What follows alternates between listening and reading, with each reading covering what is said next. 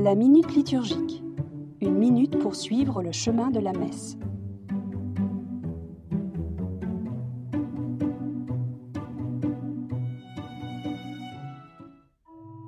Amen est l'un de ces quelques mots en hébreu que la prière chrétienne a conservé, héritage de son origine dans le judaïsme. Trop souvent nous ne voyons dans ce terme qu'une manière de terminer la prière comme pour dire c'est fini. Et pourtant, l'expression vaut son pesant de sens. Son étymologie suggère quelque chose de fort, de solide, de fiable. Amen, c'est dire ça tient, c'est vrai, c'est du lourd. Et pour le chrétien, cela devient j'approuve, j'y crois. Au cours de l'Eucharistie, le mot revient souvent, notamment à la fin des prières formulées par le célébrant au nom de tous.